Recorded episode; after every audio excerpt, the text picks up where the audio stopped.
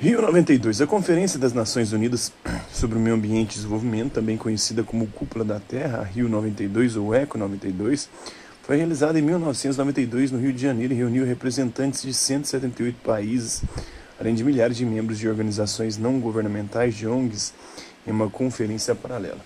Essa cúpula teve como base o relatório Brundtland, eh, em sua fase preparatória define uma série de resoluções visando alterar o atual modelo consumista e excludente de desenvolvimento para outro social e ecologicamente sustentável. Na busca pelo desenvolvimento sustentável foram elaboradas duas convenções, uma sobre a biodiversidade e outra sobre mudanças climáticas, uma declaração de princípios relativos às florestas e um plano de ação, como podemos ler a seguir. Convenções têm como agente financiador o Fundo Global para o Meio Ambiente, o GEF, é, na sigla em inglês, é, criado em 1990 e dirigido pelo Banco Mundial com apoio técnico e científico do Programa das Nações Unidas para o Desenvolvimento, PNUD, e do Programa das Nações Unidas para o Meio Ambiente, PNUMA. Essas convenções tratavam de biodiversidade em vigor desde 1993, buscavam frear a destruição da fauna e da flora, concentradas principalmente nas florestas tropicais, as mais ricas em biodiversidade, preservando a vida no planeta é, mudanças climáticas em vigor desde 1994 estabeleceu medidas para diminuir a emissão de gases do efeito estufa pelas indústrias, automóveis e outras fontes poluidoras. No âmbito dessa convenção foi assinado o Protocolo de Kyoto no Japão em 1997. Biodiversidade é o total de espécies da flora e da fauna encontradas em um ecossistema. Quanto maior o número de espécies, maior a biodiversidade. Tem a declaração de princípios relativos às florestas, é uma série de indicações sobre o manejo, uso sustentável e outras práticas voltadas à preservação desses biomas. O Plano de Ação, mais conhecido como Agenda 21, é um programa para a implementação de um modelo de desenvolvimento sustentável em todo o mundo durante o século XXI. Como requer recursos volumosos, os países envolvidos comprometeram-se a contribuir com 0,7% dos seus PIBs para essa finalidade. Para fiscalizar a aplicação da Agenda 21, foi criada a Comissão de Desenvolvimento Sustentável, que agrega 53 países membros, entre os quais o Brasil.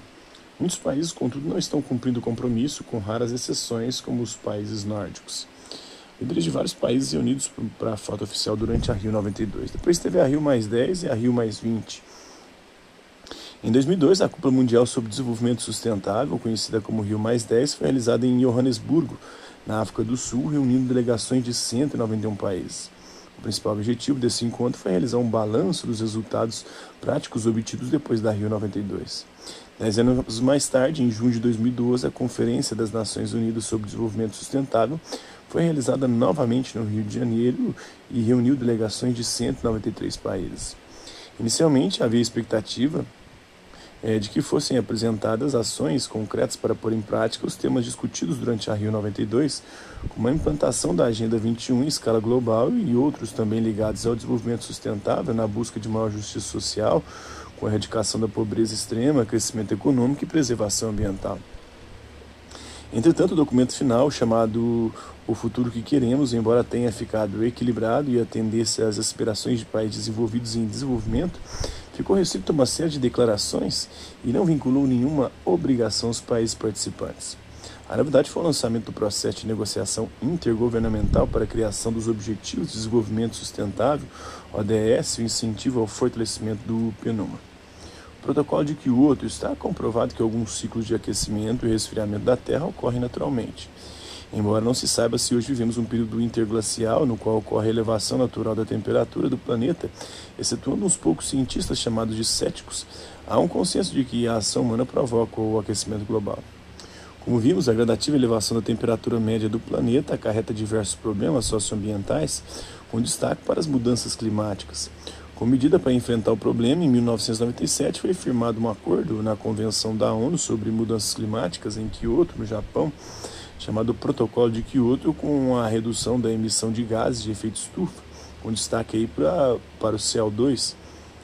Esse acordo definiu uma redução média de 5,2% nas emissões com base nos níveis de 1990. A meta deveria ter sido atingida em 2012, mas nesse ano a Conferência da ONU sobre Mudanças Climáticas de 2012, também chamada COP18, realizada em Doha, no Catar, é, o cumprimento da meta teve o prazo estendido para 2020. Para os principais países emissores, o índice fixado foi maior. Os membros da União Europeia, 8%, Estados Unidos, 7%, Japão, 6%. Já para os países em desenvolvimento, não foram estabelecidos índices de redução, o que de fato é problemático, uma vez que entre eles estão países que contribuem bastante com a emissão de gás de efeito estufa, como a China, a Índia e o Brasil. As principais estratégias para a redução do nível de emissões de gases são a reforma dos setores de energia e transportes para reduzir a emissão de CO2, o aumento na utilização de fontes de energia é, renováveis, a limitação das emissões de metano no tratamento e destino final do lixo, a proteção das florestas e outros sumidores de carbono. É, Para saber mais, tem a Rio Mais 10, né? no site oficial da Rio Mais 10, há informações sobre o encontro de 2002, como entrevistas, documentos oficiais e ações práticas. Entre 1990 e 2001, o painel intergovernamental sobre as mudanças climáticas, o IPCC, a sigla em inglês, inglês é, divulgou três relatórios sobre as mudanças climáticas, nas quais apontava a ocorrência do aquecimento global, mas não era conclusivo quanto às causas do fenômeno. O cenário mudou a partir de 2007, quando foi divulgado o quarto relatório do IPCC, que indicava a emissão de gases de efeito estufa como uma grande responsável pelo aquecimento global, que tem consequências ambientais, sociais e econômicas. O protocolo de Kyoto contém um mecanismo de compensação proposto pela diplomacia brasileira chamado Mecanismo de Desenvolvimento Limpo, MDL, que possibilita a um país desenvolvido que não consiga se adaptar no prazo estabelecido pelo protocolo financiar projetos que sequestrem o carbono emitido em países em desenvolvimento, reduzindo a emissão global de gás de efeito estufa.